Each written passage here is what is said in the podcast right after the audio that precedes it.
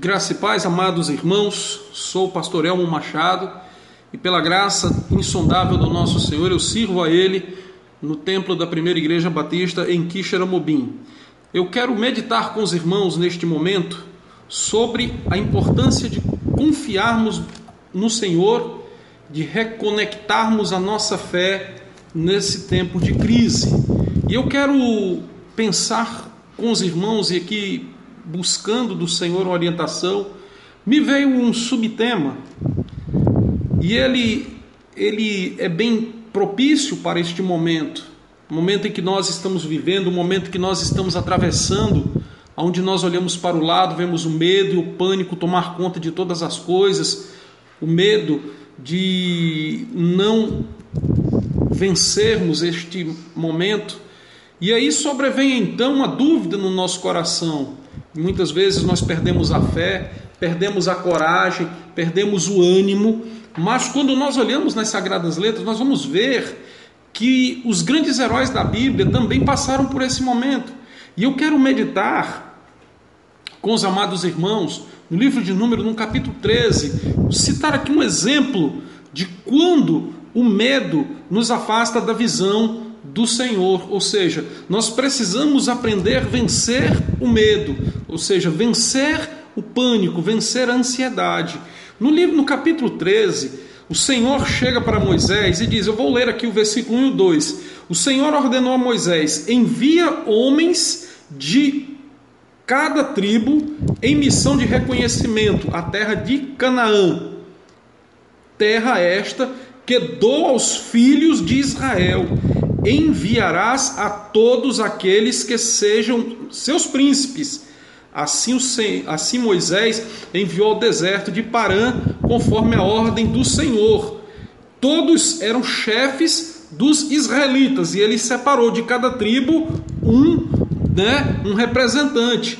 E no versículo 17, queridos, você vai acompanhar comigo que Moisés ele especifica o que cada um devia fazer. O que, que eles deveriam fazer ali? Subir pelo Negueb, em seguida atravessai a região montanhosa. Então observai como é a terra, como é o povo que lá, que lá reside, como é a, as cidades onde eles moram, se a terra é produtiva ou não, certo? Se, se elas produzem, se as cidades têm muros fortificados ou se são, se são frágeis, se o solo é fértil ou pobre, se existe ali floresta ou não. Sede corajosos e trazei alguns frutos da terra, né? Então, naquele momento era período de colheita das primeiras uvas, né? Então eles subiram. Qual foi a ordem, queridos, que o Senhor deu aqui a Moisés? Moisés, selecione 12 homens das tribos, os príncipes, eles estarão responsáveis de ir visitar a terra, eles estarão responsáveis de colher os frutos, de analisar as cidades. Amados irmãos, eu quero chamar a sua atenção para a seguinte frase que o Senhor disse a Moisés, certo? Preste atenção. Eles estarão indo em missão de reconhecimento à terra de Canaã, terra que dou aos filhos de Israel. Uma coisa que eu aprendo aqui, queridos, é que quando Deus está na frente, quando Deus está no controle, nós não precisamos ter medo, nós precisamos manter a fé. E era isso que esses homens precisavam manter, era isso que eles precisavam trazer em seus corações, arraigados na certeza de que o Senhor já havia dado a terra, ou seja, eles iam reconhecer a terra, iam até lá, eles iriam colher do fruto e trazer novamente. Só, queridos, que quando nós olhamos a palavra do Senhor, nós vamos encontrar nesse capítulo, e aqui eu vou me deter todo o capítulo 13, e aqui eu, eu não vou ler todo o capítulo, mas eu vou pegar momentos aqui, e ao passo dele a gente vai pontuando algumas coisas para a nossa vida aqui, relacionada a, a, a, a essa a fé que eles deveriam ter. Passaram-se 40 dias, retornaram da exploração da terra, vieram a Moisés e a Arão e toda a comunidade em Israel, em Cádiz, no deserto de Parã, né, onde prestaram relatório a eles e a toda a congregação ali reunida. Ou seja, passou-se 40, é, 40 dias e eles retornaram até Moisés, eles voltaram para Moisés, certo? E estava ali toda a congregação. Amados irmãos, se nós pegarmos o número de pessoas que foram alistadas para a batalha, em torno de 600 mil pessoas, e considerarmos que cada um ali tivesse cinco pessoas, ou cada um ali, cada chefe de, de, família ali representado, imaginemos ali que nós tivéssemos ali mais de 3 milhões de pessoas reunidas, esperando o resultado daquela empreitada. E o que, que acontece? Eles chegaram e deram o seguinte depoimento a Moisés: fomos à terra, realmente a terra, é, a terra a qual nos enviastes, na verdade é uma terra também que emana leite e mel, e os seus produtos são bênção. Contudo, aí eles começaram, queridos, a tecer um comentário negativo. Né? O povo que lá habita é poderoso, as cidades são fortificadas, vimos é, muito grandes as cidades, também vimos ali descendentes de Enaque, ou seja, os gigantes, né?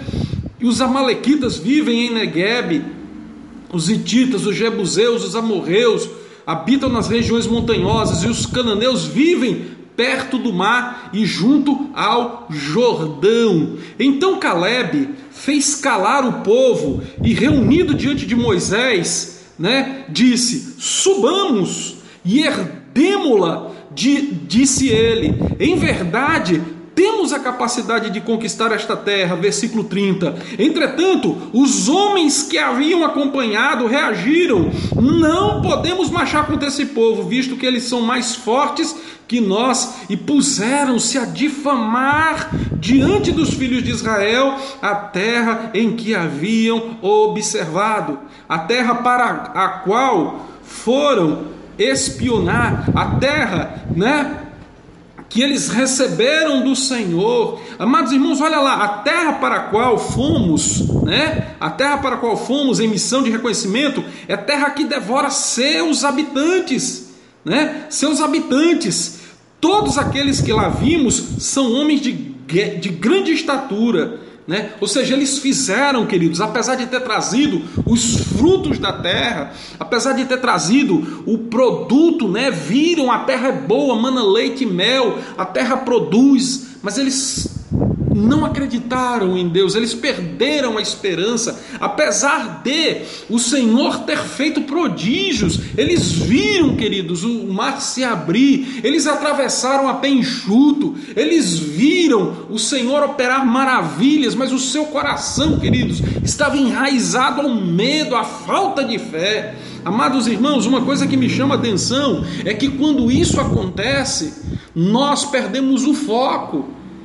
Não adianta é, é, olhar para o tamanho do gigante que nos cerca, não adianta olhar para o que está contra nós, é preciso olhar para o que está a favor de nós. E é interessante que Josué e Caleb foram os únicos dali que decidiram obedecer. E aí o povo, queridos, por causa disso, o povo começa a reclamar, o povo começa a murmurar, e aí nós entramos no capítulo 14.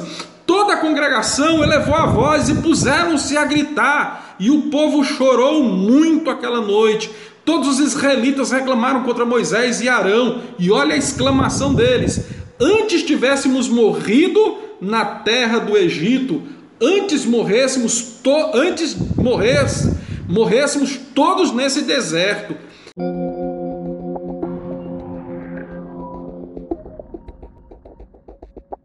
E por que nos traz a esta terra para nos fazer perecer a espada, para entregar como presa ao inimigo e nossas mulheres, as nossas crianças? Não seria melhor voltar para o Egito? Então, queridos, olha que coisa terrível! A falta de fé daqueles homens. Agora leva o povo a duvidar do poder de Deus, leva o povo a duvidar do que Deus é capaz de fazer. E é interessante, queridos, que eles se levantaram, eles murmuravam uns contra os outros, eles chegaram ao ponto de escolher, eles dizem: escolhamos um líder e voltemos para o Egito. O Senhor já tinha dito a eles: para lá vocês não voltarão. E é interessante, queridos, que no versículo 5, né?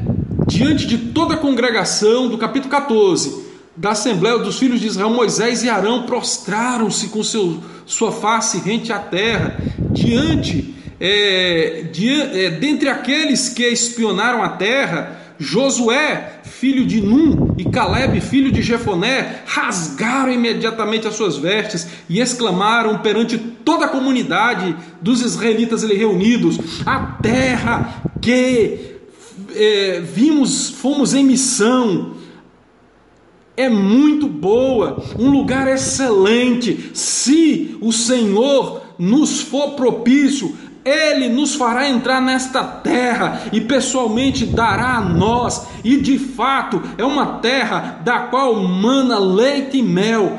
Tão somente não vos revolteis contra o Senhor, não tenhas medo do povo daquela terra, pois os devoraremos como um bocado de pão. Sua sombra protetora lhes foi retirada ao passo que o Eterno está conosco. Portanto, não tenha medo. Portanto, não tenha medo. Não tenha medo. Marche. Amados irmãos, o que, que eu aprendo com este exemplo de Josué e de Caleb? Primeiro, o Senhor é o Deus da história. Ele está no controle Embora tudo pareça é, é, estar transformando-se num caos, tudo pareça estar se tornando um, um, um, um, momento de distúrbio, um momento onde ninguém tem certeza de nada, nós precisamos entender que o Senhor ainda detém o controle da história. Ele nos fará vencer, ele nos fará prosseguir assim como Josué, Caleb, eles levaram a sua voz e disseram: Subamos e herdemo-la, disse ele. Nós temos a capacidade de conquistar esta terra. Amados irmãos, diante de doze espias, Dois apenas acreditaram que era possível vencer, dois era possível. Então, o que, que nós aprendemos aqui neste momento? Deus é o Senhor da história, então confiemos nele. Confiemos nele. O segundo momento que eu quero trazer aos irmãos aqui, em meio ao medo, em meio ao pavor, não tire o seu olhar da cruz, não tire os seus olhos do Senhor, não tire os seus olhos de Cristo. Olha que coisa maravilhosa. Josué e Caleb, no versículo 7, ele diz: A terra que em missão fomos averiguar é muito boa e um lugar excelente. Se o Senhor nos é propício, ele nos fará entrar nesta terra e pessoalmente nos dará. E de fato é uma terra boa que emana leite e mel. Tão somente não vos rebeleis contra o Senhor não tenhais medo do povo daquela terra, pois os devoraremos como um bocado de pão. Sua sombra protetora lhes foi tirada. Não há esperança para eles. Amados irmãos, não percamos a fé, não percamos a visão, mesmo diante de Dez espias conspirando contra, murmurando contra, Josué e Caleb decidiram manter-se na visão, porque eles sabiam que Deus era o Senhor da história, que Deus havia dado aquela terra a eles. E eu quero, queridos, nesse meio, nesse momento, conclamar você, meu amado irmão, a confiar no Senhor. Não perca o foco da visão porque Deus é o Senhor. Josué e Caleb ergueram a voz, Ele nos fará entrar nesta terra, nós devoraremos esse povo como, como é, nós os devoraremos como um bocado de pão. E eu quero, queridos, nesse mesmo momento, agora em que nós estamos aqui, convidar você a olhar para frente. Creia, Deus é o Senhor da história. Não perca a visão. Vá em frente. Parece, pastor, que está tudo perdido, parece que está tudo ruindo, nós não sabemos aonde o que fazer. Então eu quero convidar você nesta, neste momento, meu amado irmão, minha amada irmã, você que está me ouvindo, eu quero convidar a você a renovar a fé. Como, pastor, renovar a fé em momentos como este? Quando, como renovar a fé em momentos terríveis e turbulentos como esse? Primeiro, não perca a sua visão. Segundo, Deus é o Senhor da história, Ele nos ajudará, Ele estará conosco e nós venceremos em nome de Jesus. Não permita que o medo afaste você da visão de Deus. Não permita, queridos, que este momento, momento único, momento singular na vida de muitas pessoas, muitos da nossa geração nunca passaram por um momento terrível como este, mas a Bíblia diz que os que confiam no Senhor renovam suas forças, subirão, triunfarão, porque o Senhor está conosco. Eu quero, em nome de Jesus, convidar você a ser forte, corajoso, porque o Senhor estará com você e estará conosco. Lembre-se, o Senhor é o dono da história. Logo, não percamos a nossa visão. Que Deus abençoe a você, que Deus derrame sobre a sua vida a paz, o amor e a tranquilidade em nome de Jesus, Senhor Deus, eu quero te pedir que o Senhor venha, ó Deus, revigorar a nossa fé, que nós não sejamos, ó Deus, como aqueles dez espias que se apavoraram, que tiveram medo, que não confiaram no Senhor, que nós possamos, ó Deus, seguir o exemplo de Josué e de Caleb, Senhor, e herdar a terra, porque o Senhor jurou que daria a eles. E que este momento de turbulência que nós estamos passando, Senhor, seja um momento de vitória, seja um momento de paz e de aprendizagem para todos nós, porque o Senhor é o nosso socorro bem presente na hora da angústia. Eu te agradeço, Pai, em nome de Jesus. Amém.